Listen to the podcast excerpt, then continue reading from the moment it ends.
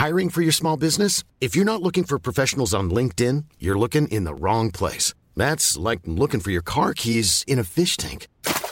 LinkedIn helps you hire professionals you can't find anywhere else, even those who aren't actively searching for a new job but might be open to the perfect role. In a given month, over 70% of LinkedIn users don't even visit other leading job sites. So start looking in the right place. With LinkedIn, you can hire professionals like a professional. Post your free job on linkedin.com slash people today.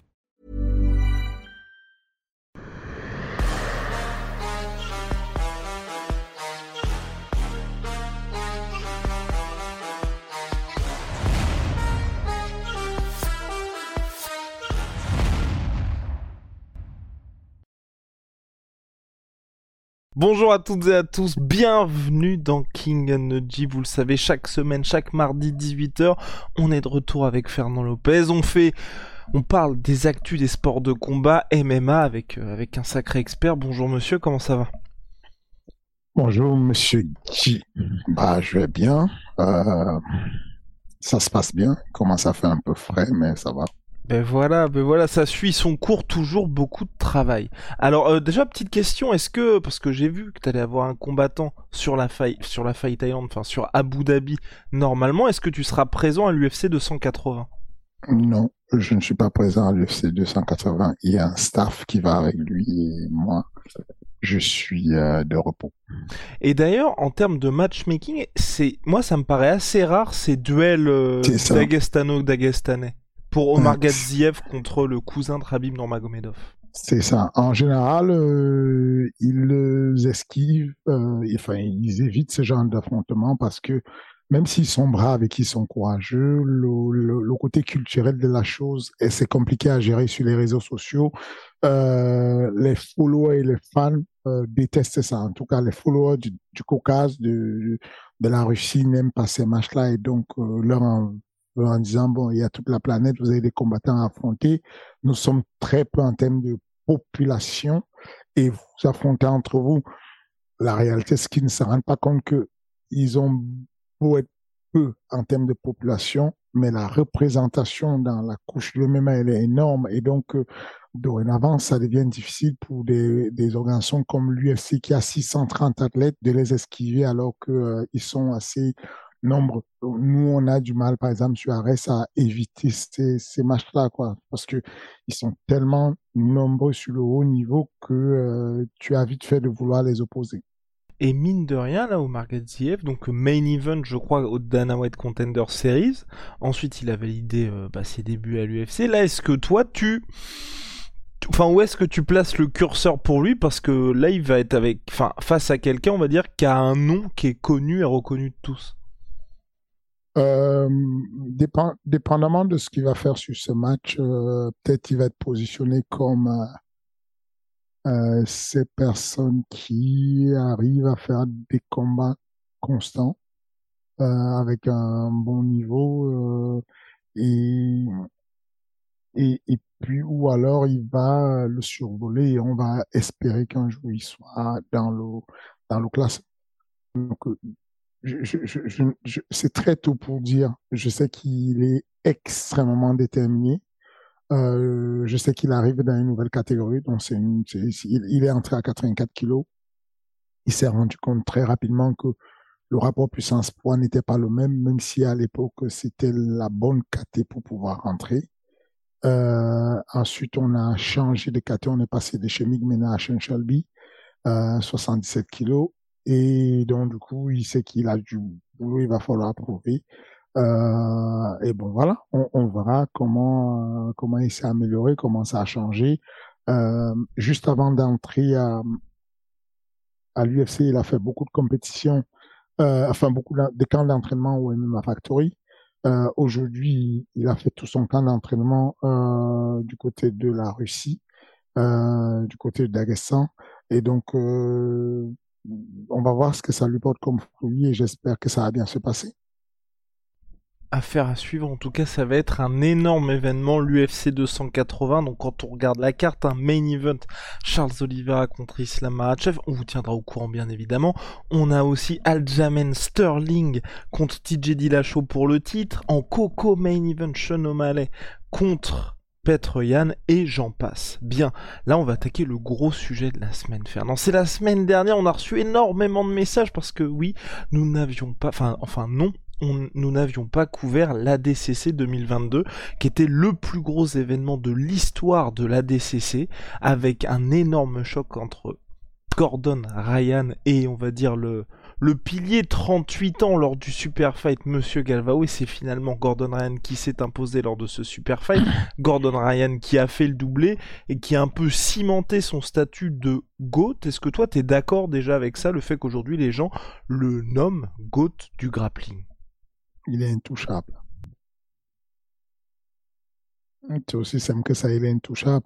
Euh, euh, ce n'est pas que les autres ne soient pas forts, ce n'est pas que les autres ne soient pas bons, ce n'est pas euh, Gordon Bryan a l'espace qui le sépare des gens très bons est un est un c'est un Rubicon monstre. Il y a trop d'espace entre lui et les autres.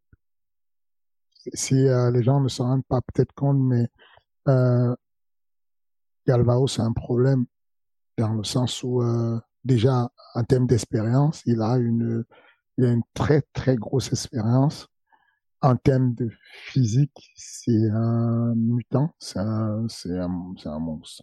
C'est, je sais pas quoi il est, il est vu, mais c'est un monstre. Et, face à lui, euh, bon, le match a duré euh, une bonne, euh, on va dire, euh, un peu plus de 10 minutes, mais en réalité, le match était plié au bout de deux minutes. Et que, enfin, il n'y avait plus match. Et quand on voit le delta qui sépare ces deux hommes et quand on voit le niveau de André Galbao, on s'est dit, hum, quelle est sa limite, tu vois. Et le pire, c'est son style. Le style de Gordon Ryan est extrêmement bizarre. On, on, a ces mecs qui, euh, euh, n'est pas explosif, il n'est pas speed.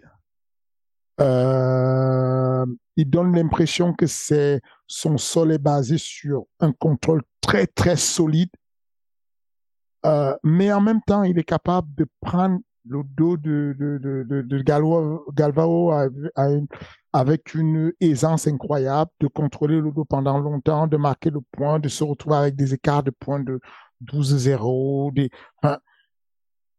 c'est assez bizarre son style. En gros, ceux qui vont imaginer que le style de Gordon Ryan est basé sur la force et qui n'est que sur la force se trompent beaucoup. Il est, euh, il est méthodique et je pense qu'il a bien maîtrisé les leviers biomécaniques du grappling euh, et donc, du coup, il a développé une endurance incroyable. On parle de, on dit que durant les préparations, il faisait des sparring de, de 30 minutes euh, euh, minimum par jour et tout, et que je, ne sais pas, mais en tout cas, il a développé une endurance, une résilience à, être sur les personnes, un, un, contrôle, un grip, tout ça, qui font que avec le temps, il use les gens. Il use tellement les gens. Et, sauf que ces gens de personnes, en général, n'ont pas la fluidité et la technique qui va avec. Lui, il est extrêmement technique. Euh, il a euh, un truc qui est qui est le, le, un élément décideur pour les personnes qui sont des champions ou pas, c'est les prises de décision. Il prend quasiment les décisions juste à chaque fois. Quand il met son pied quelque part, il va, il va tout de suite euh, mettre le pied parce que c'est le moment de mettre le pied. Quand il va, quand il va euh, décider d'aller vers le dos, c'est parce que c'est le moment, c'est le bon timing. C'est à ce moment-là, tu peux pas faire mieux. Une seconde avant, c'est pas bon. Une seconde après, c'est pas bon. Il a le bon timing. Il passe à ce moment-là dans le dos. Et donc, du coup, ça facilite tout. Et c'est ça qui creuse l'écart entre lui et les autres. Il y a, des mecs très bons au sol en lourd. Il y a des mecs comme, euh, Boucheta qui est passé au MMA là, qui a 4-0 au MMA, qui est un monstre. En termes d'explosivité, il est capable de couvrir 6 mètres en, en, en, une fraction de seconde et tout, te plonger dans les jambes. Bon, tu sprawls, tu ne sprawls pas, il s'en moque complètement, il va tirer la garde, il va mettre sa clé de talon dans la foulée. Il est chaud. Mais il n'est pas constant et avec un faux rythme comme le faux rythme que met Gordon Ryan. Et euh, Ouais, je pense qu'aujourd'hui, on peut dire sans risque de se tromper que c'est le GOAT. C'est, c'est, euh, c'est très difficile d'imaginer les gens qui vont, des personnes qui peuvent le battre. C'est très difficile. Il, fait des choses incroyables. Et il a 27 ans. Est-ce que pour toi, c'est le truc le plus flippant aussi? Absolument. On sait qu'il y a une marge d'évolution et on sait que le grappling, on voit bien les, les, les très bons grappleurs, euh, comme, euh, comment il s'appelle, le, monsieur qui a l'UFC, le russe, qui est chez les poids lourds, ce monsieur-là a un peu plus de 40 ans, mais il est toujours, je pense qu'il a pour même 45 piges, mais il a toujours un niveau de compétition très élevé parce qu'il a basé son game sur le grappling. Euh, vers la fin, il a pris pas mal de coups, mais en général, ils, se ils sont bien conservés. Et quand tu as à 27 ans, quand tu es capable de faire euh, la misère qu'il a fait à un ancien comme Galvao qui a déjà la quarantaine, tu te dis bon, qu'est-ce qui lui reste sous le capot quoi? Il y a, il y a, enfin, c'est quoi la marge d'évolution? Euh, Donc voilà, je.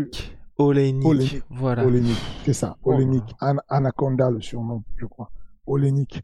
Euh, et, et, bon, voilà. Donc concrètement, je, je, je, pense que euh, à peine un peu plus d'un quart de siècle, euh, capable de faire ce qu'il est en train de faire avec un calme comme ça, avec une méthodologie en termes de businessman. C'est un businessman euh, redoutable.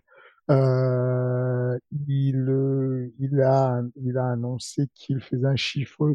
Euh, je ne savais même pas que ça existe encore les DVD. Je sais pas pourquoi il les vend en DVD, mais euh, je sais pas sous quelle forme il vend c'est court, mais il a annoncé qu'il faisait une recette de 363 000 par mois en termes de contenu de formation vendu.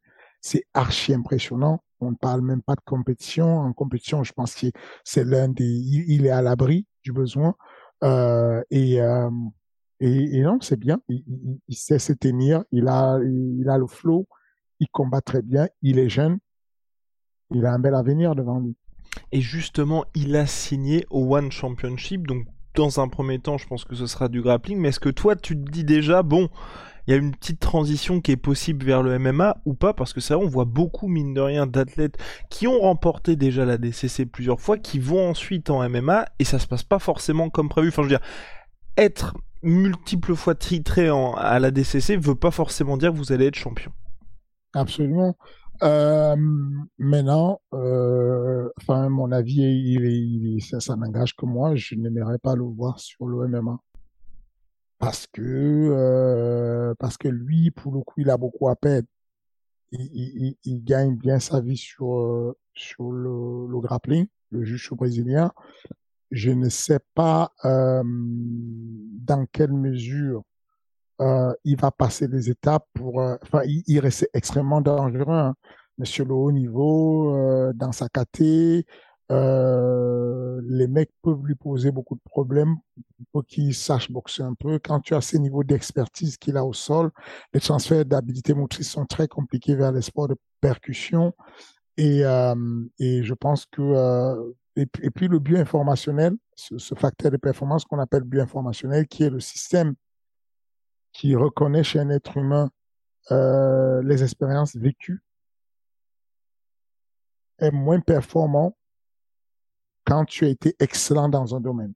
Ce que je veux dire par là, c'est que quand tu viens, imaginons, tu viens de la boxe anglaise, euh, ou, tu viens du judo comme Teddy Riner tes habiletés motrices, c'est euh, d'avoir la, la, la, biomécanique établie sur le problème, la problématique de l'équilibre. Donc, en gros, tu as un espace autour de toi avec le, le gros mot que, euh, qui est devenu un mot très célèbre, enfin une phrase très célèbre, le polygone de sustentation, qui est en fait l'espace sur lequel on se tient pour être en équilibre. Euh, quand tu as fait ça pendant 25 ans et qu'on t'a appris de rester en équilibre, et que euh, on t'a appris d'avoir les pieds à plat et qu'on t'a appris à avoir le grip différemment avec une contraction en isométrie pendant longtemps, bah, on te redemande quelques années plus tard de modifier ça, de te mettre sur la pointe des pieds des fois pour pouvoir te mobiliser, changer, de ne plus être une cible facile pour l'adversaire qui te met des jabs dans la bouche, de ne plus être facile pour les uppercuts si tu changes de niveau. On te demande tout de suite de contracter, relâcher, contracter, relâcher, alors que tu étais quelqu'un qui contractait, ne relâchait pas pendant longtemps en ISO, parce que c'est un mec comme euh, Gordon, c'est ce qu'il fait. C'est qu'en termes de contraction, on a, on a plusieurs régimes de contraction quand on fait du combat. On a ce régime de contraction en excentrique où le muscle va s'étirer. On a ce régime de contraction en concentrique quand on va ramener ses bras. Et on a ce euh, régime de contraction en isométrie où les, segments ne bougent pas. En gros, les deux segments, les deux bouts, les points d'exertion du muscle ne bougent pas, se contractent sur place pour contrôler la personne. Quand tu as été habitué toute ta vie à faire de la contraction en isométrie sur ton sport et qu'on te demande du jour au lendemain d'oublier un quart de siècle d'entraînement et de mettre ça en mode déplacement et facilitation de, et, de contracter pour relâcher histoire de, de, que ton muscle réagisse comme un ressort qui emmagasine de l'énergie et lâche avec plus d'intensité pour frapper, bah, ça devient super complexe pour toi et tu n'es pas très efficient.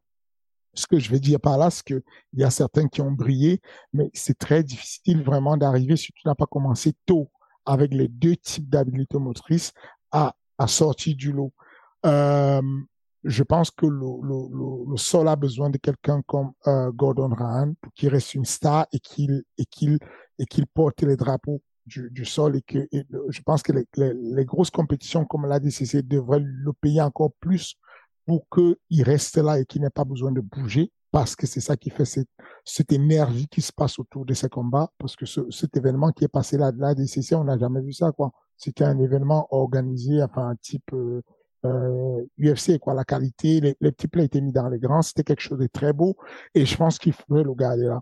Euh, je crains qu'il ne soit pas aussi dans la longueur, dans la durée, qu'il ne puisse pas briller autant qu'il brille sur le grappling. Je pense qu'il est tellement allé loin sur le grappling euh, que c'est voilà que ça devient euh, euh inquiétant. D'autant plus que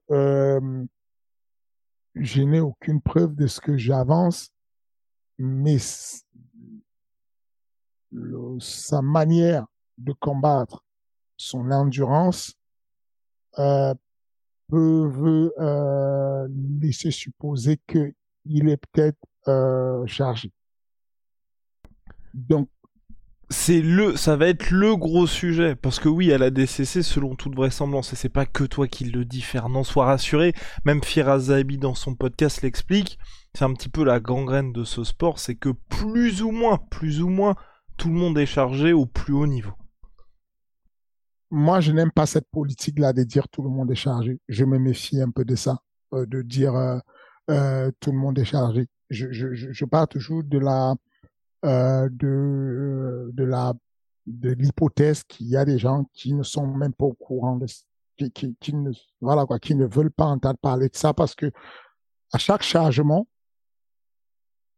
il y a euh, des conséquences pour les gens le comprennent c'est que il est très difficile de pouvoir se doper constamment maintenir la performance constamment s'il n'y a pas euh, des éléments euh, euh, s'il n'y a pas et, sans avoir des conséquences physiques, je veux dire physiologiques soit parce que euh, votre sexualité en prend un coup et que euh, vous n'êtes plus efficace, soit parce que euh, vous avez un dérèglement hormonal, soit parce que vous avez des, des arythmies et que vous avez des, des, vous, vous affaiblissez en termes de maladies cardiovasculaires.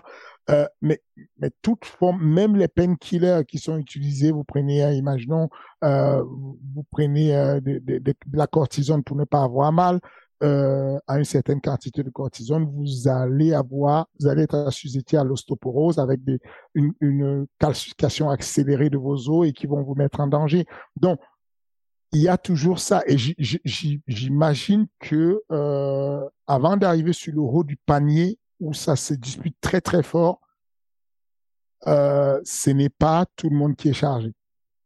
On a vérifié ça sur l'OMMA. On a vu que quand Usad est arrivé, il y a eu une chute de performance de certaines personnes qui étaient soupçonnées d'être chargées. Et puis, il y a eu un maintien quand même de certaines personnes. Alors que la performance sportive de Georges Saint-Pierre n'a pas drastiquement chuté comme la performance sportive de Arlovski ou de ou de ou de Overeem. Donc c'est pour dire que je, me méfie de ce de dire tout le monde est chargé. Maintenant, oui, enfin, de manière générale, en, grappling, comme le, dopage, le, test antidopage n'est pas systématiquement recherché, euh, ça ne pose pas de problème et, des fois on, on, a des compétiteurs qui font toute une carrière étant euh, euh, sérieusement chargés et, on le sait et personne ne dit rien. Mais est-ce que pour toi ça justement dans un sport comme ça où à la DCC tu vois personne va être testé, est-ce que c'est un problème du coup de se doper Enfin parce que il y a presque pas de dopage s'il n'y a pas de test. Euh, ça dépend de quel point de vue on se met. Si on considère que le dopage est un problème de compétition et qu'on veut mettre à armes égales tout le monde, alors si tout le monde est dopé, bah, tout le monde est à armes égales, on ne peut plus se plaindre.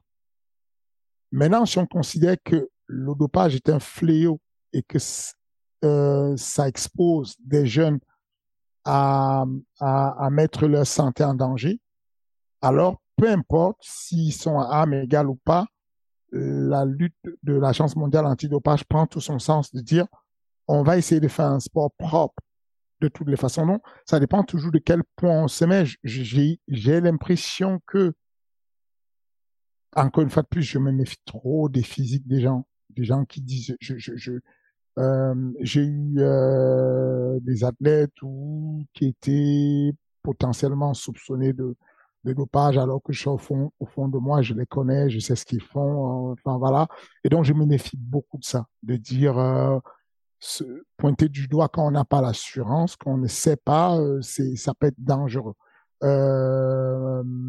Maintenant, on a la chance sur le MMA qu'il y a quand même très très régulièrement des tests sur sur quasi tous les athlètes constamment tant qu'ils sont dans la compétition en tout cas pour vérifier tout ça.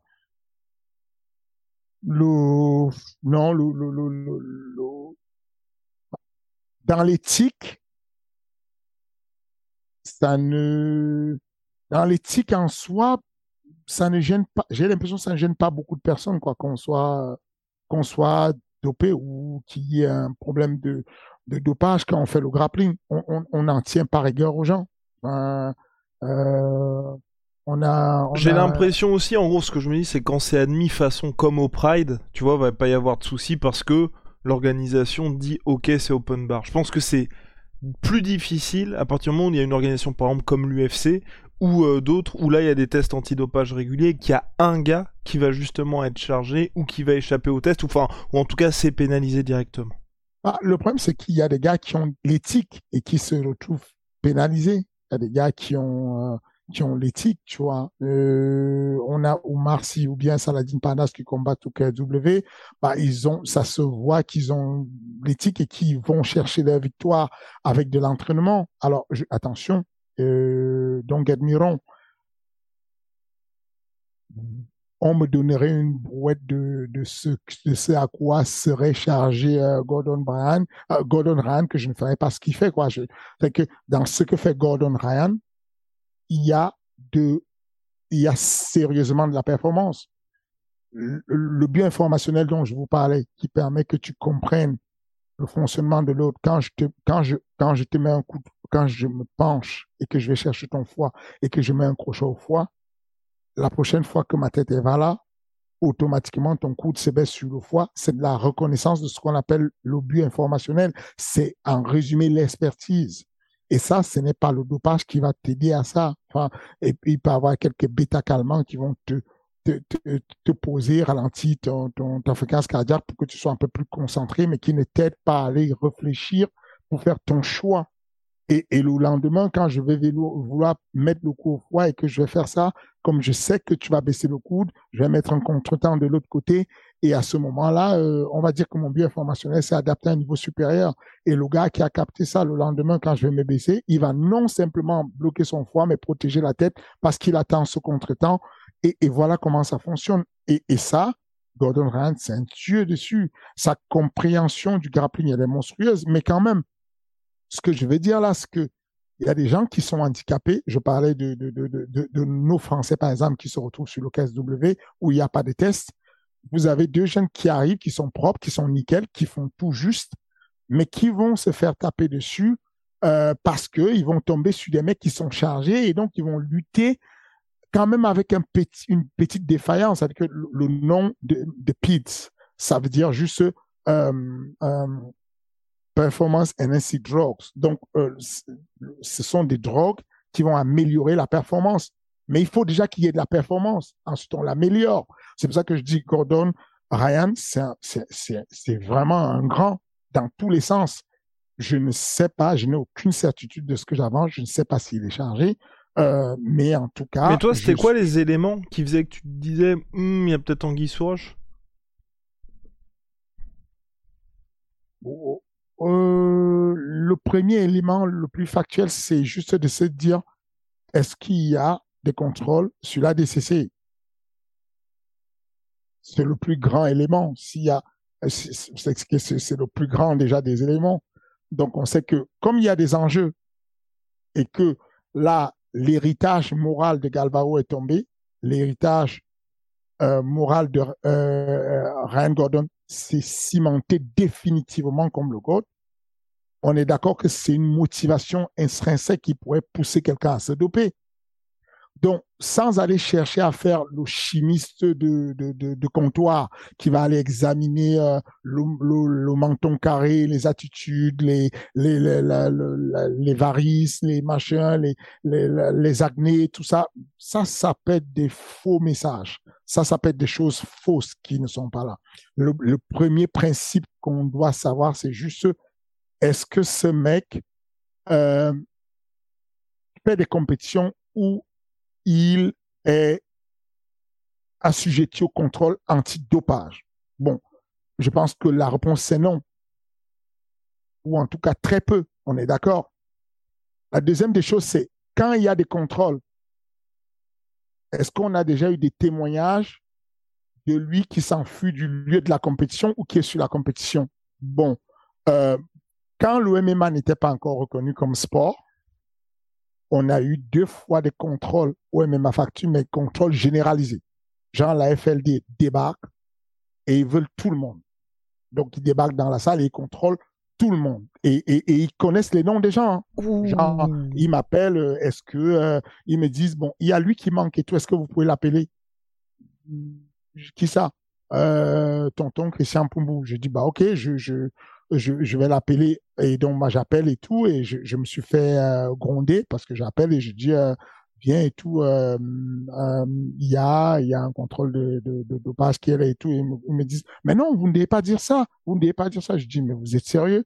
Quel est le quel est l'anti produit dopant qui va prendre en 20 minutes le mec part de chez lui il vient à la salle en 20 minutes vous pensez qu'il va prendre quelle contre-mesure pour que, vous ne détectiez pas qu'il est dopé. Donc, laissez-le venir. Je vais pas trahir un, adhérent de ma salle. Je vais pas lui mentir en lui disant, tiens, viens, j'ai une surprise pour toi, j'ai un cadeau. Et puis, le gars, il débarque et il voit qu'il y a des contrôleurs. Je peux pas faire ça.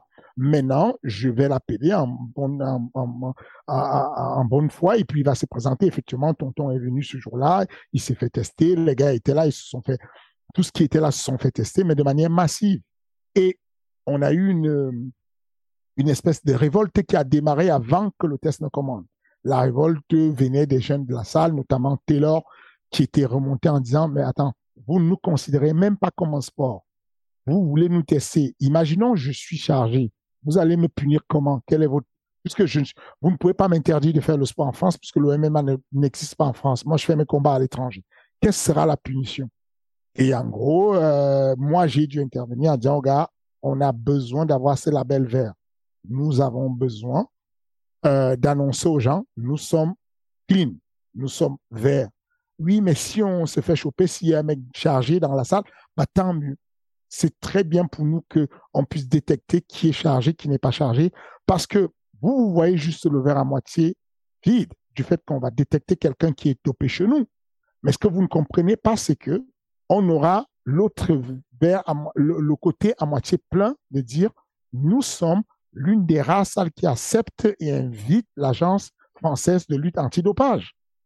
C'est important d'avoir le label de dire est-ce que tu préfères aujourd'hui aller à au KSW où il y a zéro individu dopé, il n'y a jamais eu personne de dopé au KSW, ou alors aller à l'UFC clean, toutes les semaines, toutes les semaines il y a des gens dopés. Donc c'est toujours ce truc-là, c'est se dire moi je préférais, moi c'est comme ça que je suis arrivé à un bon thème avec eux où on fait des réunions et et, et, et, et même quand je fais les, les, deux formations que je fais en interne pour les coachs au MMA Factory, euh, on a euh, une heure qui est consacrée à un, un, un, un agent de l'Agence française de lutte anti-dopage qui vient donner des conseils et qui vient sensibiliser euh, les adhérents de la salle aux problèmes de dopage, puisque la réalité, c'est qu'il y a des jeunes qui sont euh, naïfs et sont susceptibles d'écouter des discours et, et, donc d'être tentés par le dopage puisqu'il y a la performance sportive au bout. Euh, donc voilà, grosso modo, euh, euh l'agence française de lutte antidopage pourrait, sur toutes les activités physiques, intervenir et tester tout le monde comme ils le font sur Ares. Et ce n'est que sur la France ou pas? Parce que c'est vrai qu'il y a eu euh, bah, certains athlètes qui ont été contrôlés positifs par le passé. Je crois qu'il y avait eu Quentin Domingos de la, euh, bah, qui, est, qui, est, un poids lourd en MMA. Il y a eu euh, bah, deux athlètes Ares récemment. Quand il se passe ça, quand eux ils sont contrôlés positifs, c'est que sur la France où c'est type USADA et ça va être lié à l'organisation et la pratique du sport en jeu global. Non, il, il reporte normalement, il renvoie ça partout. Il reporte à l'Agence mondiale antidopage. Wow, ok. Voilà.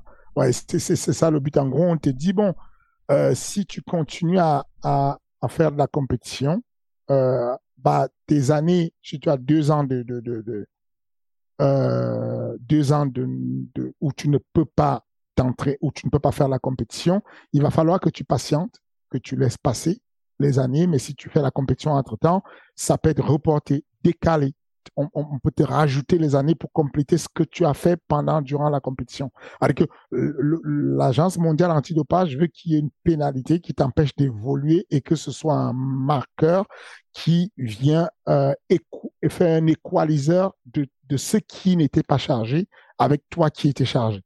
Donc c'est vraiment une volonté de le faire, de dire que euh, nous on a eu le cas avec un, athlète de l'équipe de France, un très bon athlète, qui a eu un très long procès parce que euh, euh, il plaidait non chargé, la justice continuait à pousser dessus, c'est le cas des élimes, euh, et puis et puis au final, il, bah, il a été condamné et donc sur cette condamnation, nous on s'est dit peut-être on va lui faire des combats à l'étranger et puis il va se débrouiller à évoluer sur sa carrière, mais après avoir parlé avec l'agence et tout, ils nous ont bien précisé attention, ces, ces, années peuvent sauter et reculer si jamais, entre-temps, vous le faites faire des compétitions.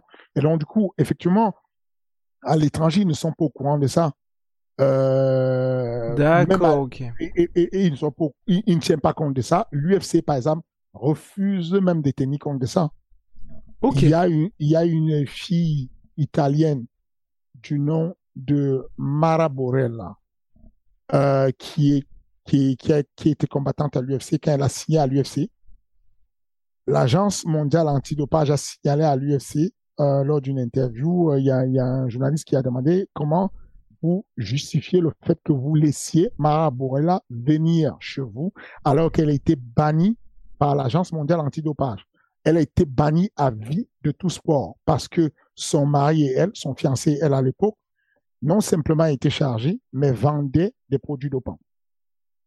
Et donc, du coup, elle a été bannie, mais l'UFC, Dana White a répondu en disant, nous, on a un système USADA. À peine tu es annoncé comme étant sur la liste, le roster de l'UFC, tu sais que tu, as, es définitivement dans l'UFC après avoir reçu ta première visite d'USADA.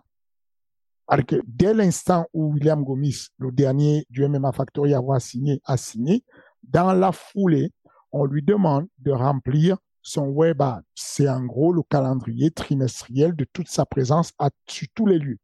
Est-ce que tu es à la salle? À quel moment tu es à la salle? À quel moment tu es, euh, tu es chez tes parents? À quel moment tu es euh, chez toi? On a les oreilles et donc on peut te rendre visite à tout moment, y compris à 5 heures du matin pour venir te faire des tests.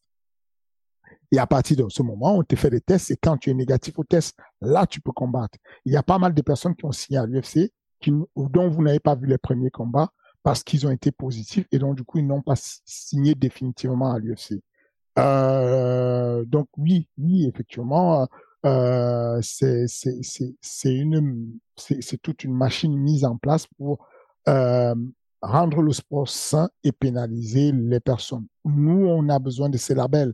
La même initiative que j'ai eue quand on était sur le cas du MMA Factory, de demander à tous mes athlètes ce jour-là, y compris euh, ceux qui étaient dans la révolution, Arnold Kero, euh, Taylor la plus machin, de se soumettre au test antidopage. Et ils l'ont fait et on n'a pas eu de soucis. La même démarche, je l'ai eu quand on est allé au Sénégal, parce qu'à Dakar, au Sénégal, euh, l'agence mondiale nous a dit, nous, on n'a pas de budget, nous, on ne va pas venir à Dakar, au Sénégal, tester les mecs là-bas à nos frais. C'est trop cher. Et donc, nous, Ares, on a payé l'Agence mondiale antidopage pour venir faire des tests à Dakar au Sénégal parce qu'il était important pour nous, dès la genèse, dès le début d'ARES, d'annoncer qu'on était une compétition où on avait des tests antidopage de façon à, à, à éviter euh, euh, à éviter tout ce genre de, soucis. En tout cas, on ne peut pas l'éviter complètement puisqu'on on a vu là que on a eu un Polonais qui était dopé, on a eu Marcel Chef qui était dopé et, et, et, et ça nous permet juste de continuer à, à, à essayer de garder le sport le plus clean possible. Il y a toujours des personnes qui vont passer les mailles des filets, euh, mais cependant, il y a déjà un travail qui est fait et c'est très bien. Il y a de la dissuasion, il y a de la réalité, il y a de la, des, peines qui sont données assez lourdes qui vont vraiment handicaper et dissuader les jeunes à, à, pouvoir faire ça. Et en France, en tout cas, j'ai l'impression que les gens ont l'habitude de tout ça, des contrôles de la FLD. Mais est-ce que justement, à Arès, tu as eu des, peut-être des réactions de la part d'athlètes ou de managers qui étaient un peu plus surpris de se dire vous avez mis ça en place à reste. Je parle pour les combattants internationaux. Oui, absolument. J'ai eu un problème avec. Euh, euh, il y a eu la l'AFD nous a fait un reporting sur euh, Chamil. Comment il s'appelle? Il y a un Chamil poids lourd qui a combattu à Arès et qui a combattu contre un autre russe qui s'appelle Kirill. Et ce mec-là, il s'est, il s'est fait, il est passé au test. Hein, il a, il a, il a eu, euh, il est passé. Il n'a pas été flagué de rouge, mais en tout cas, il a très mal réagi quand on est venu vers lui pour le tester.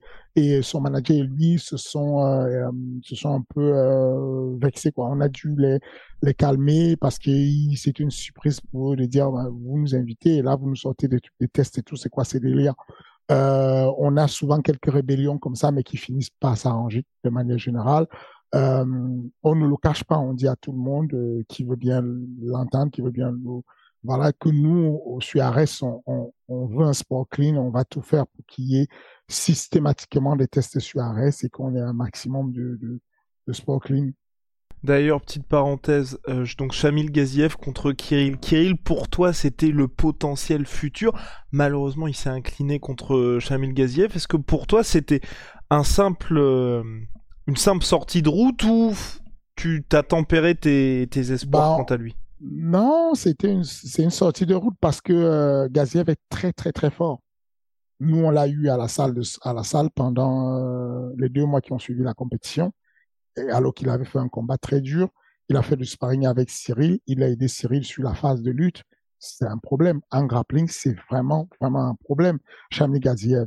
Donc, euh, je ne suis pas surpris qu'il ait battu euh, quelqu'un avec un palmarès invaincu comme celui de Kirill.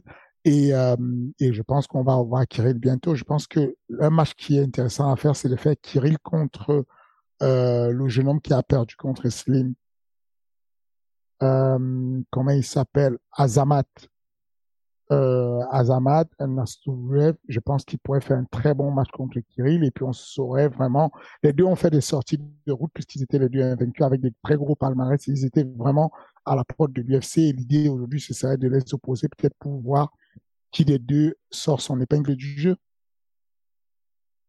Alright, bah suivre en tout cas de ce côté-là. Et dernier point là-dessus, euh, est-ce que Fernand, bah bien évidemment, je ne suis pas un expert, hein, donc euh, voilà, et ça doit dépendre des substances, mais combien de temps durent les effets quand on a pris des substances euh, illicites? Oh là là, c'est impossible. Je, je, vous invite à aller sur le site de l'AFD très rapidement. Vous avez un lien super facile qui vous permet à la fois I'm Sandra, and I'm just the professional your small business was looking for. But you didn't hire me because you didn't use LinkedIn jobs. LinkedIn has professionals you can't find anywhere else, including those who aren't actively looking for a new job but might be open to the perfect role, like me. In a given month, over 70% of LinkedIn users don't visit other leading job sites. So if you're not looking on LinkedIn, you'll miss out on great candidates like Sandra. Start hiring professionals like a professional. Post your free job on linkedin.com/people today. Euh, de, voir la liste exhaustive de toutes les substances illicites. À la fois, de, vous avez un endroit où vous pouvez scanner un produit Et si vous avez des doutes sur la prise du produit, vous pouvez taper le nom, scanner le produit pour que vous, on vous dise si le produit a euh, une composition de, de substances dopantes. Euh, moi, je le fais directement avec euh, l'USADA parce que euh, il te donne un numéro direct. J'ai le numéro de Jeff Novosti qui est le boss de l'USADA et donc je lui envoie un texto avec la photo de, de tout produit, y compris médicament que l'un de mes athlètes veut prendre. En, en cinq minutes, mon travail, j'ai une réponse. Euh, salut, euh, c'est possible, tu pourrais le prendre, mais c'est très risqué parce que c'est un produit qui pourrait, si c'est de la protéine, c'est un produit qui pourrait être coupé avec des éléments euh, pour améliorer l'état de tumeur, parce que des fois, pour, imaginons que vous ayez deux, euh, deux protéines, euh, on sait qu'il y a des produits qui font du bien à, à au, système nerveux et qui vous met dans un état d'euphorie. Et il suffit qu'on en mette une petite quantité dans une protéine et passe dans l'autre. Vous vous retrouvez à aimer la, la protéine, être accro à cette protéine, mais vous ne vous rendez pas compte qu'à l'intérieur, elle a été coupée avec un, un, un exhausteur de goût qui est plutôt interdit qui est sur la liste des produits dopants. Donc, du coup, il va vous conseiller, euh, ne prenez pas un produit s'il n'est pas avec le logo de cette film. Les logos, bon, il y en a très peu en Europe, il y a beaucoup aux États-Unis, des logos de sociétés qui testent et qui garantissent des produits. En tout cas, sur l'FD, vous avez ces produits parce que si je me mets à essayer de citer, je vous dis, bon, le mec qui a fumé un joint avant la compétition, il est sous le coup d'un produit illicite pour la performance parce que puisqu'on parle d'un sport de combat où il y a besoin de courage, de bravoure, la, la, fumette qu'il a pris pourrait venir inhiber ses sensations et donc le rendre un peu plus courageux qu'il ne le serait en temps normal. Et donc, ça reste un produit dopant.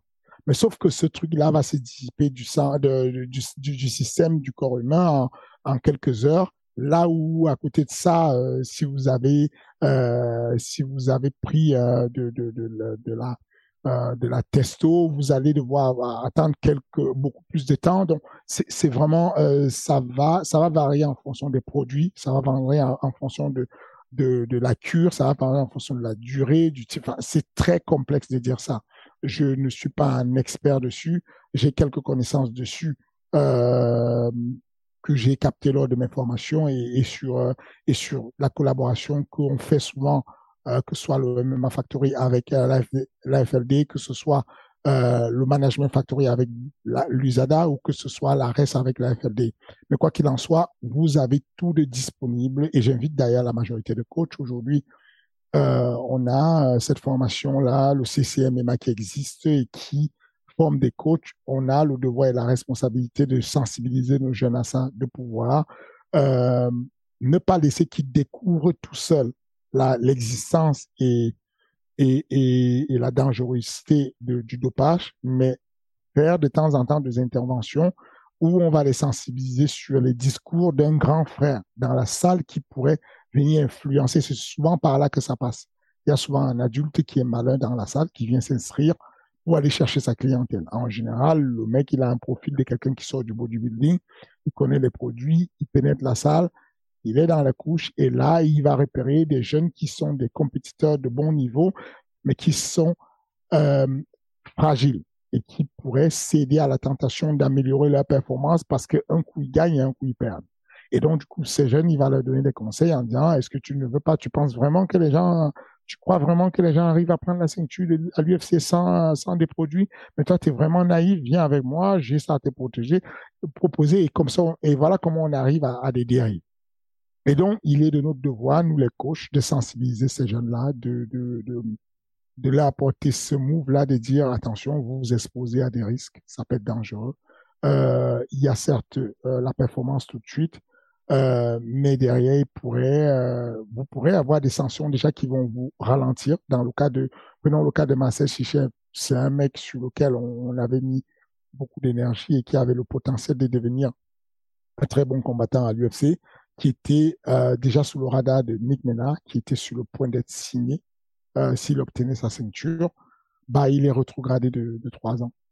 Il est tellement rétrogradé de trois ans que je ne suis même pas sûr que Oh. on, ouais, on- je ne suis même pas sûr qu'on ne le voit pas combattre à l'étranger parce que il, euh, il en a, voilà quoi, il, c'est dur quoi. Une Ah oui, il, combattra à l'étranger du coup. Ouais, C'est ça, ça veut dire. Ce qui signifie se condamner pour combattre dorénavant. À- à- ensuite, c'est condamné, tu peux plus recombattre en France parce que là, pour le coup, le lieu, voilà. Donc, euh, en tout cas, c'est important de signaler à ces jeunes, c'est un raccourci que vous pouvez prendre, mais il peut rapidement mal se finir comme tous les raccourcis et ça pourrait mal se passer. Sachant que Marcel Sichev, donc imaginons pour lui, il combat à l'étranger, il peut ensuite aller à l'UFC. Absolument. En gros, ce que va faire l'UFC, c'est ce qu'on nous on a essayé de faire avec euh, euh, comment il s'appelle euh, Zelim Khan.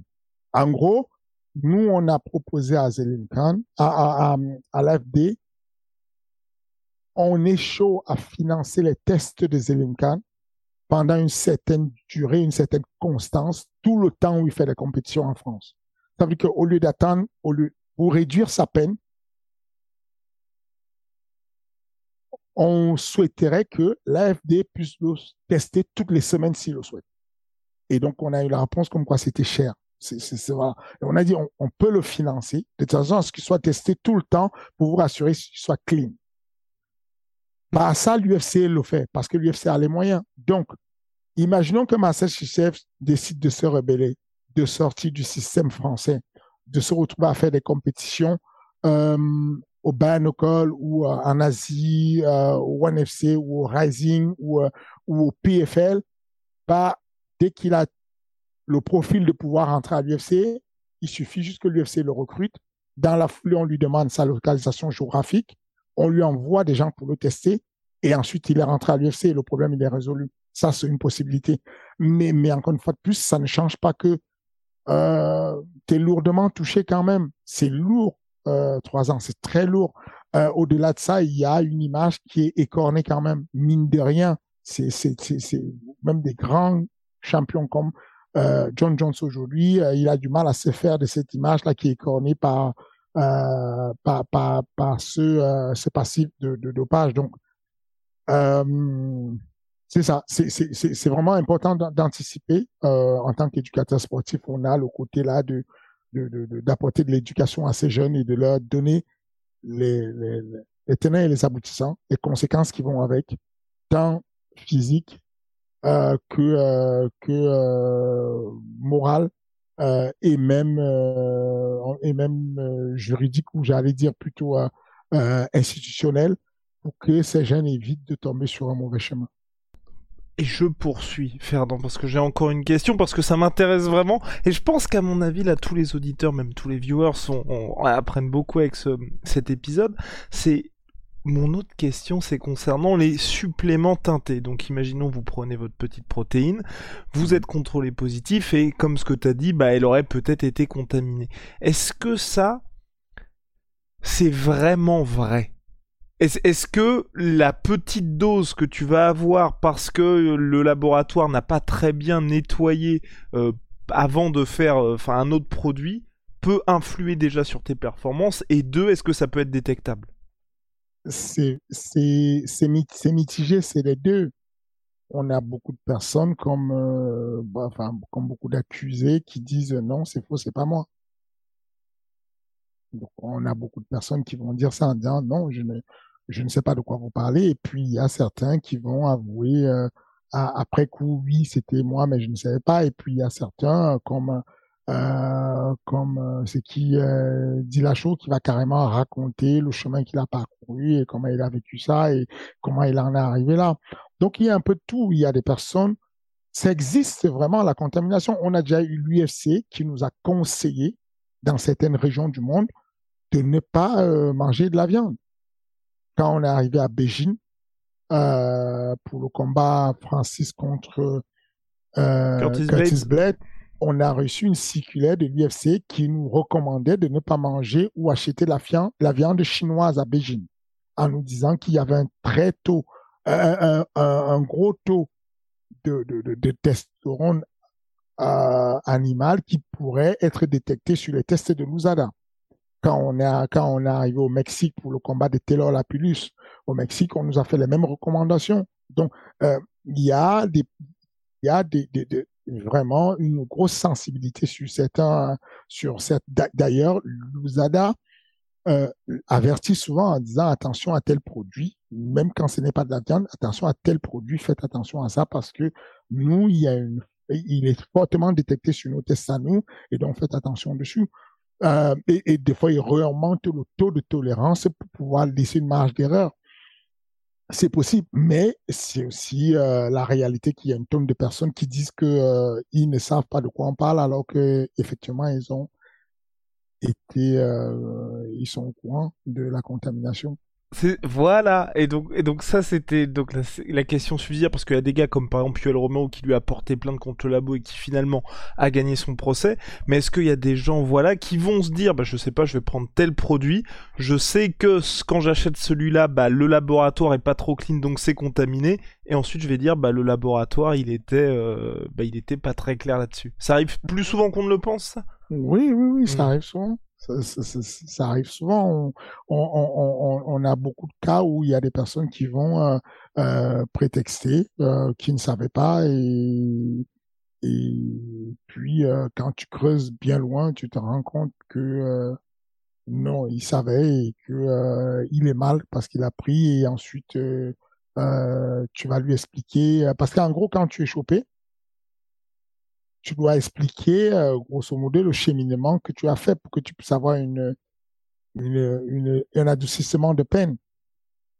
Donc, du coup, euh, en fonction de ce que tu racontes comme histoire, euh, les enquêteurs de, de, de, l'Agence française de lutte antidopage vont définir, le jury va définir de l'attention qu'on te donne dans le sens où, bon, si tu es cohérent et que tu dis, bon, ouais, euh, j'ai fait une erreur, quoi. Je, je, je, je, me suis euh, chargé parce qu'il y a un tel, à telle pharmacie où j'ai acheté ça tel jour à telle heure, il y a machin, machin.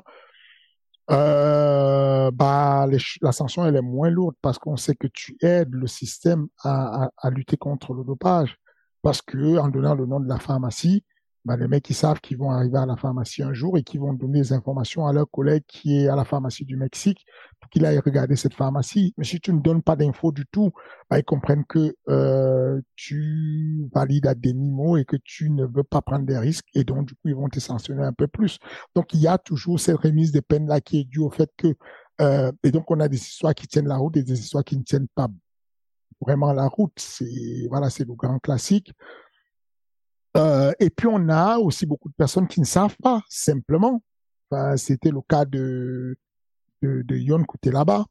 Yon Koutelaba, euh, euh, combattant euh, de, de la Moldavie que je manage, qui vit maintenant à Vegas. Euh, un jour, il a un interview, on lui pose la question comment ça s'est passé ta préparation, et il dit bah non, je me suis bien préparé, tout allait bien. Euh, et puis, euh, je me sens mieux parce que j'ai fait de l'ozonothérapie, tout ça, tout ça. Et là, les gens, ils balisent. C'est il y a, les gens de l'USADA qui viennent d'entendre en interview un mec dit qu'il a fait de l'ozonothérapie. Donc, lui, Yon côté là-bas, il n'est pas au courant que l'ozonothérapie, c'est quelque chose qui est interdit et qui est considéré comme une, euh, comment dire, un, dispositif pour améliorer la performance sportive à condition dépendamment de comment il est fait. Donc, du coup, l'USADA prend contact avec moi et commence le procédé en disant, on a besoin d'avoir le mode opératoire de l'injection en ozonothérapie de Yon là-bas. L'ozonothérapie, c'est que dalle, c'est rien, c'est un truc qu'on utilisait pour la performance sportive soi-disant le dopage lors de la, fin, sur les premiers, les Jeux Olympiques euh, à, Munich, ou en Allemagne, pour te dire comment c'est vieux le truc. Aujourd'hui, c'est, c'est, éclaté comme dopage, ça ne sert à rien, ça n'aide en rien. Mais dans les petits pays euh, du tiers-monde, on continue encore à faire, à appliquer ça, et donc euh, des personnes vont aller, on va euh, injecter de l'oxygène nouveau dans une articulation, et quand c'est moins de 200 millilitres injectés, bah, il n'y a pas de problème, on ne considère pas que tu es dopé, mais si on te fait un recyclage complet de tout le corps avec euh, un passage du, sang euh, qui est passé par un catalyseur et tout ça, bah, on considère que tu es dopé. Donc, du coup, nous, on demande aux médecins de nous donner un, comment ce qu'on appelle la feuille de route de, son rapport, le rapport opératoire. Sauf qu'on est à Moldavie, le mec n'est pas au courant de ce qu'on appelle le rapport opératoire. Et donc, il va faire un, rapport avec la date, euh, la date, actualisée en disant, euh, moi, médecin, machin, je soucie que je l'ai reçu tel jour et je lui ai fait ci tel jour et je lui ai fait ça tel jour. Mais il parle au présent. Et donc, le, là, là, Usada, c'est gros salaire. On dit, mais non, vous êtes fou. On veut le, le, rapport du jour de l'opération. On veut savoir, est-ce que c'est une machine qui est allée chercher la zone? Est-ce qu'on lui a fait l'exécution dans une articulation capsulaire? Qu'est-ce qui s'est passé pour qu'on puisse déterminer si ça tombe sous le coup de la loi ou pas? Voilà une ignorance complète. celle que si, euh, si il ne fait pas cette interview, moi, son manager, je suis même pas au courant qu'il a fait de l'ozonothérapie. Parce que si je le sais et qu'il me parle de zonothérapie, je lui dis, mais tu, tu, tu rigoles. C'est un truc qui ça ne sert à rien. Ça, n'améliore rien. C'est, ça a été, il a été prouvé avec le temps que c'est, c'est, euh, comment dire, c'est du placebo. Mais il y a ça, il y a encore une, une partie de, de zone d'homme, d'ignorance euh, sur ce qu'on fait qui va pousser les gens à faire des erreurs. Je pense qu'on a fait le tour sur ce sujet. Fernand, en tout cas, c'était passionnant. On va aborder un autre sujet, c'est un petit peu plus d'actualité du moment, c'est Floyd Mayweather qui s'est imposé une nouvelle fois lors d'un combat d'exhibition mmh. contre quelqu'un qui faisait ses débuts en boxe anglaise, Miko Asakura. Il s'est imposé par KO. Il a 45 ans, il a été un petit peu touché, même si ça a été tranquille. Toi, quand tu vois ça, est-ce que tu te dis, bon bah chapeau, c'est quelqu'un qui gère très bien sa carrière, ou bah à un moment donné, faut peut-être raccrocher les gants? Non, ça va, il s'est amusé. Il s'est amusé. Euh, bon, il a été touché, hein. deux fois il a été touché, pas ébranlé, mais touché. Donc, on peut dire qu'à partir de 45 ans, il pourra avoir des risques, enfin, la commotion cérébrale devient quelque chose d'un peu plus risqué pour son âge. Euh, ou en tout cas, les probabilités d'avoir une commotion cérébrale sévère augmentent parce qu'on a 45 piges. Cependant, la performance était courte, c'était beau, je l'ai trouvé tonique, euh, les échanges étaient corrects, il touche au corps, ensuite il passe du corps à la tête, euh, c'est très intelligent et il remet encore une autre frappe à la tête avec le bras arrière et c'est ça, c'est là où euh, Asakura va s'asseoir. Euh, non, j'ai trouvé ça bien. Les deux ont euh, m'ont donné une belle impression. Asakura a été assez dynamique, assez précis, très courageux. Ils, ils ont échangé quelques sourires c'était bien. C'était, j'ai pas trouvé ça. Euh, alors, euh, en cinq minutes, il a gagné autour de 20 millions. Euh, c'est une bonne chose pour lui. tranquillement, en se baladant et j'ai tendance à dire que les, il faut s'arrêter quand on quand n'a plus de plaisir ou alors quand la santé est en danger. Est-ce que tu as eu l'impression que euh, était en danger physiquement là? Non, il n'était pas en danger. Mais, mais juste le fait de se voir, tu sais, d'être touché face à quelqu'un qui a des années-lumière de lui, c'est un petit peu ça, moi, qui m'a inquiété un peu. Wow, vous exagérez, le mec il s'est boxé quand même. Ah bah oui, bah évidemment. Et on a un monsieur qui est, qui est dans un luxe pas possible, qui, euh, qui, qui, qui ramasse des centaines de millions à chaque fois qu'il combat et donc il y a un rythme de vie incroyable et tout, mais qui garde une hygiène pour venir euh, venir boxer là et, avoir une performance où il y a des beaux déplacements, la gestuelle, les esquives et tout. Il a mis une séquence sur les, les les 15 premières secondes où il a esquivé une série de 4-5 coups, c'était beau, c'était bien à voir. Non, je pense que euh, ça va. Voilà quoi, c'est un combat d'exhibition, ça va, c'est un peu comme le combat de Tyson. Tyson n'a pas été gravement mis en danger, c'était correct l'adversaire qu'on lui a mis, tu vois ce que je veux dire?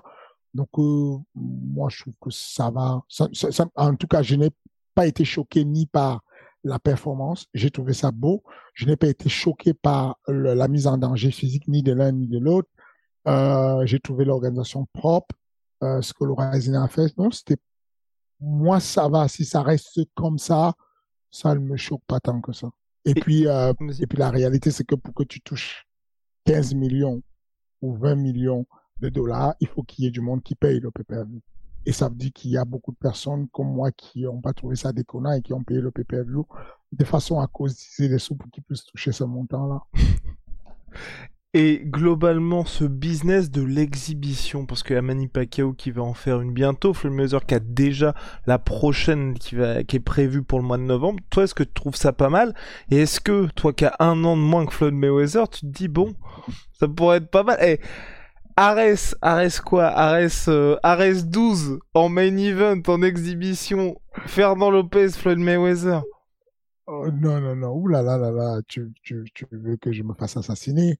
Non, j'ai pas le coup de, de Floyd Mayweather. Pas, ça ne passerait pas. Je n'aurais pas, je pas la finesse et le coup d'œil qui va avec et tout. Non, c'est, c'est, c'est dans le passé. Je me fais mes, mes exhibitions à la salle avec mes, mes, amis de guerre et tout. Je m'amuse à faire mes exhibitions, à, essayer de toucher euh, Cyril avec les pattes de jeu pendant qu'il est, je il est mort derrière. Donc ça me suffit, j'ai pas besoin de plus que ça. Non, je pense que euh, le, le, il n'y a pas meilleur testeur sur le marché que euh, que le fait la consommation. Je ne sais pas si tu comprends ce que je veux dire. que quand tu as Mani Pacquiao qui dit qu'il veut boxer en exhibition, ça veut dire qu'il y a une demande et ça veut dire qu'il y a des gens qui vont payer. Si on suit le mouvement démocratique, on en déduit que s'il y a des personnes qui peuvent encore ramasser 100 millions sur des combats d'exhibition, ça veut dire qu'il y a une demande. Bah, il faut respecter cette demande que ce n'est pas à moi de décider, c'est à, à, personne de décider, mais encore une fois, je parlais avec euh, un, réalisateur, un très bon réalisateur euh, de films sur un projet, euh, sur une fiction, et, à un moment donné, on, avait hésité à être coproducteur et de, de, de, de, mettre les sous au lieu d'aller voir une plateforme ou quelqu'un pour financer le projet. Et, et, et le conseil qu'il m'avait dit était celui-ci faut pas voir le fait de s'autoproduire comme étant un succès. C'est-à-dire que tu as ta lecture de ce que tu racontes comme histoire en termes de production, en termes de regard sur la fiction ou même de documentaire, ce que tu veux. Ça te plaît à toi parce que tu es dans ton, dans ton petit couloir et tu vois ça comme une belle histoire. Mais en réalité, le la, la meilleure manière de tester ton histoire, c'est d'aller auprès des plateformes qui le font déjà. Netflix, Amazon, voir l'appétence qu'ils ont, voir combien ils mettent sur la table. Et là, tu te dis, si eux, ils mettent déjà 600 000, 700 000 sur ce projet, alors ça tient la route. Il n'y a aucun intérêt de dire, bon, je sais qu'avec mes deux potes et tout, on peut mettre sur la table 600 000 et avec 600 000, on va faire le projet. Non, il est possible que tu fasses ce projet et qu'il te reste entre les mains. Bah, c'est la même chose, en fait. C'est que dans l'idée du, de, de, de, de, la boxe, à chaque fois qu'on parle d'un projet de boxe ou de combat, comme à l'époque on parlait de, vous avez, j'ai vu un reportage là sur euh, le pire combat de l'histoire, Kimbo Sly avec K5000, euh, euh, Big Dada, tout ça. Il y avait de la clientèle, il y avait du monde qui voulait regarder le combat. Et, et, tant qu'il y a des gens pour payer, bon, voilà quoi, il y a de tout dans, l'espace quoi. Il y a des gens qui vont aimer, il y a des gens qui n'aiment pas. S'il y a s'il y a déjà un certain nombre important de personnes, qui apprécient, il faut respecter ça. Moi, je n'aime pas du tout la tauromachie. Je ne la comprends pas. Je ne comprends pas qu'on mette à mort un taureau. Mais ces gens qui sont nés en Andalousie ou, euh, en Espagne, qui ont cette, culture de tauromachie, je les respecte, j'admire ce qu'ils, enfin, je respecte ce qu'ils font et je, laisse qu'ils continuent à apprécier leur, culture. Moi, je n'irai pas, en tout cas, euh, qui fait un, spectacle de tauromachie. Et là, on parle de Floyd qui a 45 ans, on s'inquiète un peu pour lui, à son âge, tu dis bon, risque de commotion. Mais à quelqu'un d'autre qui a 45 piges, qui a peut-être infligé une commotion qui s'appelle euh, Floyd, wow, qui s'appelle Yoel Romero, et pour lui on s'inquiète pas du tout. Pour toi, est-ce que c'est humain ça? Euh, Il y a comme ça des erreurs de la nature. Je suis d'accord avec toi. Euh, faire ce qu'il est capable de faire, j'ai tuté un truc en disant j'ai l'impression que Yuel Romeo est à son prime, qu'il il est encore plus fort maintenant qu'il a été à l'UFC. Euh, non, je pense qu'il y a des, des, des trucs of nature. Je pense que des fois dans la nature comme ça, il y a quelques erreurs dans la nature et que euh, Yuel Romeo est une erreur de la nature. Il n'est pas normal qu'un mec de son âge puisse avoir un physique comme il a, des trapèzes comme il a et qu'il soit capable de produire euh, ce qu'il fait physiquement, ce qu'il fait intellectuellement, parce que, encore une fois de plus, euh,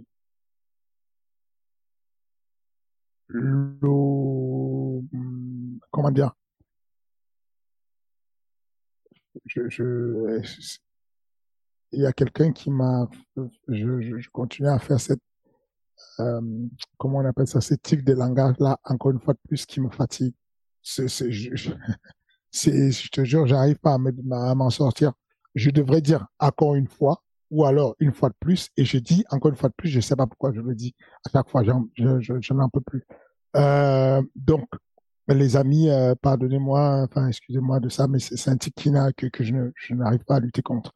Donc, je disais une fois de plus, euh, le plus important, c'est euh, euh, le, il est impressionnant euh, Yuel Romeo dans le sens où il n'y a pas que son physique qui compte, il y a les choix qu'il fait.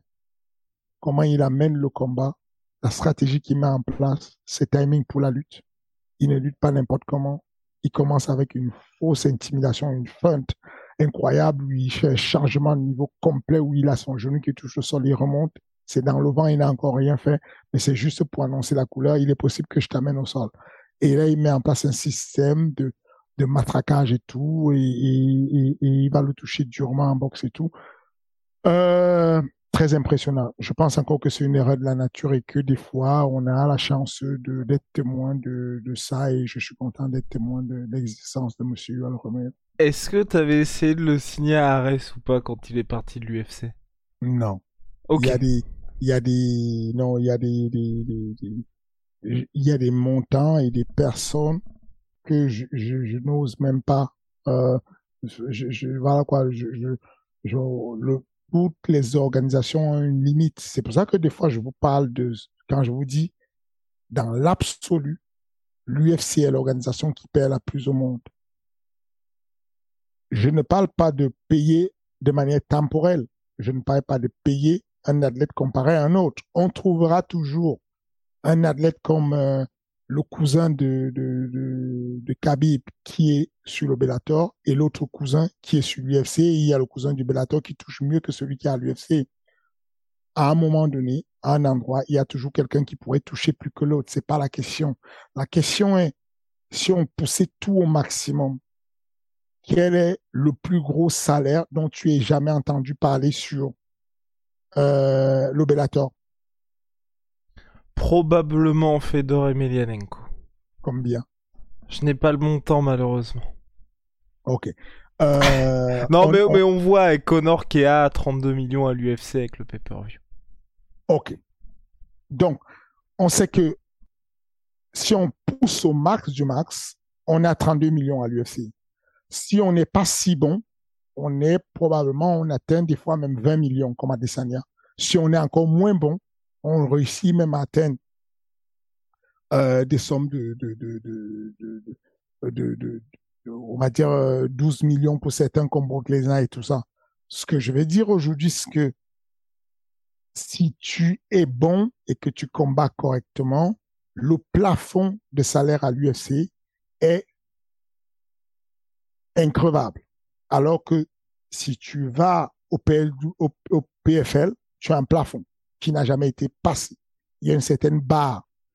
Euh, on te dit euh, l'âge de 4, euh, Harrison, elle, est payée 500 000. Voilà, c'est le plafond, c'est la limite. On ne peut pas faire plus. Et, et, et tu as des gars qui vont arriver, comme Pétis, on va te dire, on lui a donné 700 000, je sais pas combien, on va te dire c'est la limite, c'est le plafond. Là, aujourd'hui, on sait que l'UFC a le plafond le plus haut possible. Et donc, si stratégiquement, tu es un combattant moyen et que tu dis, bon, moi, je n'ai pas envie de prendre des risques puisque à niveau moyen, je vais me retrouver là-bas et je ne vais jamais percer, je préfère rester ici au Bellator, ça s'entend. Mais si tu t'appelles euh, Grégory Baben et que tu dis, moi, je suis bon, moi, je suis capable, moi, d'arriver à la ceinture de l'UFC. On est d'accord que le Bellator ne te paiera jamais ce que l'UFC va te payer au moment où vous êtes à ce niveau-là. Donc, voilà ce que je parle quand, voilà, quand je te parle de l'infini, voilà ce que je te parle. Tout ça pour dire que sur Ares, nous avons un plafond qui est encore plus bas que celui du PFL, qui est encore plus bas que celui de, de, de, de, du KSW, qui est encore plus bas que celui de, du Bellator. Et donc, euh, je sais ce qu'on peut espérer avoir à un moment donné quand Dos Santos est sorti de l'UFC. J'ai essayé de l'avoir parce que je savais à peu près son état d'esprit et je on n'était pas très loin de ce qu'on pouvait faire. Mais je sais que euh, euh, bah, l'adversaire de Melvin Manoff? Melvin Manoff, ça on, on, l'avait quasiment, on l'a signé Melvin Manoff. Il n'a pas combattu parce que euh, le Bellator euh, s'y est opposé, mais on l'a signé Melvin Manoff. Bah voilà, la boucle est bouclée. Fernand, merci beaucoup pour cet épisode qui a été extrêmement riche. Euh, bah voilà, on se retrouve très très vite. Ice Fighting Championship revient le 8 novembre prochain avec une carte. Personnellement, euh, j'ai pas envie de t'offenser, hein, mais pour moi c'est la meilleure et de très très loin parce que il y a du bad blood, il y a des enjeux sportifs au niveau titre. Il y a une, il y a une... Alors bah déjà euh, le titre Damien Lapis contre Amin Ayoub, j'avais été extrêmement frustré après euh, après le premier combat parce que franchement ça partait très bien. C'est le combat que tu attendais le plus. Mais oui, mais j'attendais évidemment parce que enfin on avait deux gars qui étaient très chauds. D'ailleurs là, j'espère qu'on pourra avoir l'interview face à face parce que ça ne s'est pas fait. Et franchement, s'il y avait bien une interview face à face qui, bah, pouvait bah, partir, lance l'appel euh, ah, bah tout de suite à Damien parce que Amine, lui, était au rendez-vous. Hein. Ah bah Amine n'a pas refusé l'interview face à face. C'est Damien qui a esquivé l'interview. Eh bah, j'espère que Damien va être très très chaud. Voilà. On a aussi la revanche entre Jackie Jeanne et Monsieur euh, Bouganem. Franchement, le premier combat, bah, c'était, enfin, on va dire, c'était le plus gros combat d'Ares jusqu'à ce qu'il y ait les chocs, la revanche, enfin, le deuxième combat de Jackie Jeanne à Ares, pardon, plus, euh, j'oublie ce combat entre euh, tac tac tac entre les deux strikers où c'était n'importe quoi? Bah, c'était Xavier euh, oui. le sou contre Freddy Camayo. c'était complètement dingue. Donc voilà, c'était l'un des plus gros combats d'Ares. Donc il y a ça. Il y a aussi Rizlen qui revient face à son ancienne coéquipière. Je crois que c'est au mois de novembre aussi. Va falloir, va falloir euh, renforcer la sécurité, non? Non, ça va. Euh, okay. et, et, euh, et, Yoni Razafian, elles, elles, ont eu euh, euh, ce rapport de coéquipière qui était aussi avec des... Enfin, il y avait quand même de, de, de la bonne entente. Elles étaient, elles n'étaient pas les meilleures amies du monde, mais elles s'entendaient correctement. La preuve, c'est que euh, même pour ce combat-là, elles se sont communiquées. Rizlen a écrit à, non, Yoni a écrit à Risen pour lui dire euh, la dernière fois je suis blessé, je peux pas combattre, désolé de t'abandonner, mais ne t'inquiète pas, si tu que je, je guéris, je reviens. Euh, Risen a eu des paroles bienveillantes avec euh, Yoni. Euh, je pense que ça me rappelle beaucoup le combat entre ça et Cyril Gann. Ce comportement où les gens sont très polis, très courtois, mais ils savent qu'ils vont se mettre bien elles vont, elles vont, elles vont se mettre bien, forcément, Raisin et Yoni, mais mais il n'y a pas de bad blood. On ne va pas inventer le bad blood. Le bad blood, c'est, ça se résume sur euh, euh, Damien Lapidus et Amina. Et Amina, même si, même s'ils ont l'air d'être un peu plus assagis. les deux, j'ai l'impression. Parce qu'on n'est pas encore en lui. Ok. Il y a, ok, il y a, euh, rappelle-toi ce moment mythique où on termine le premier round et l'arbitre s'interpose, mais il y a Damien qui commence à faire des petits pas, Ouais. continue à faire des petits pas. C'est euh, bon, voilà. Donc, euh, je pense que ça, ça va pas louper. Et puis, euh, je n'ai pas la Fat 4 devant moi, mais j'ai l'impression qu'il y a quand même euh, sur ce Tarès. Non, on, on a aussi, mine de rien, Staropoli contre Damiani chez les welterweight. Gros combat, gros combat. J'espère que Staropoli, qui est quand même parisien, même s'il est argentin, j'espère qu'il aura le soutien local. Euh, mais en tout cas, euh, il aura fort à faire avec euh, Damiani qui a livré un combat sans un, combat sans limite avec comment il s'appelle? Muslim l'époque. Complètement.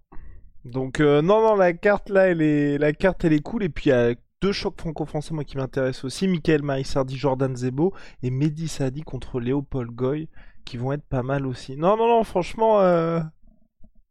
franch- franchement pas mal. Non mais j'adore j'adore les du- événements comme ça moi. Du coup, moi, je peux pas donner mes pronostics. Toi, tu peux. Est-ce que tu peux me donner euh, les pronostics sur Jordan Zebo et Marissa Hardy? Euh... Ouais. euh, Je pense Jordan Zebo. Je pense Jordan Zebo pour ce qu'on. Pourquoi t'as pas le droit de donner tes pronostics, toi? Dana White, on lui pose la question de temps en temps. Et là, tu vois, Et- par exemple, il a dit que euh, Nate Diaz contre Ramzat, ça aurait été une très mauvaise idée. Après coup. Ok, ok. Mais avant coup, quelle est la réponse que tu as? À quel moment tu l'as vu répondre à ce genre de questions? Non, euh, je, je, non, je, je pense que ça va être un, un beau combat. Je pense que pour le, pour le coup, euh, il y aura une très belle opposition et que, euh, et qu'on va bien s'amuser. J'attends beaucoup du combat de Leopold Gouay contre euh, Mehdi Saadi. Ouais. Mehdi Saadi qui vit maintenant euh, euh, dans les Émirats Arabes Unis et qui va venir spécialement pour ce combat. Euh, il est surnommé mm, Me- Mehdi Mbolo de, de, de, de, de la fameuse technique du jiu-jitsu brésilien, brésilien, la berimbolo. Euh, et j'espère qu'il nous va, il va nous faire quelque chose de spectaculaire comme ce qu'il a euh, fait sur le Cage Warrior. Euh, c'était, euh, je me rappelle plus la date, mais il a fait un, une bras, un bras à la volée incroyable, euh, non, une clé de bras incroyable, sorti d'une transition incroyable et tout sur le Cage Warrior. Et en tout cas, il fait son retour sur la France et c'est une, une très bonne chose. Deux, deux Parisiens, deux, non, deux Franciliens qui vont faire une belle opposition sur les, futurs, on va dire les futurs contenders de la ceinture. Ouais, non, et puis Léopold Goy, mine de rien, ok, il a perdu son premier combat à Reims, mais dans un combat très serré contre Mustafa Aida. C'est ça. Et ça, ça te dit tout. Quand on dit Mustafa Eda, t'as compris ce qui se passe. Attention, Mustafa Eda, il est, il est de retour. Ah, Aussi. ok. Mais pas, euh, mais pas sur le 9, sur RS10. Ta là là, la carte se met en place, la carte se met en place. Ah non, il se met pas en place, elle est terminée, la carte d'RS10. Wow, wow, wow, wow. Eh ben, c'est le moment de faire des annonces parce que déjà on a le main event, pas de ceinture, mais là euh, Bad Blood aussi. Là j'aime bien, tu vois, j'aime bien parce que avant Ares Fighting c'était l'organisation du respect, tout le monde se serre la main, se congratule et tout. C'est bien gentil ça, c'est bien gentil, mais c'est pas comme ça qu'on va remplir le dôme de Paris. Donc là maintenant main event pour RS10 c'est Carla Boussou contre Michael Lebou. Là, je suis chaud parce que Michael, il est chaud. hein. Parce que là, tu vois, il y a pas de, il y a la fight week, il y a pas de fight week. Là, il a déjà entamé l'opération. J'essaye de rentrer dans la tête de Carla Moussou.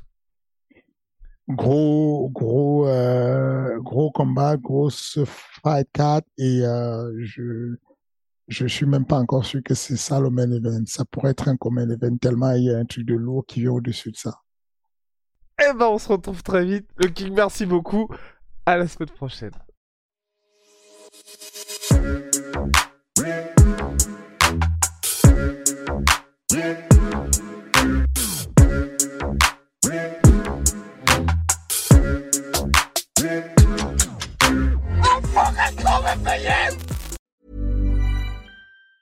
Planning for your next trip?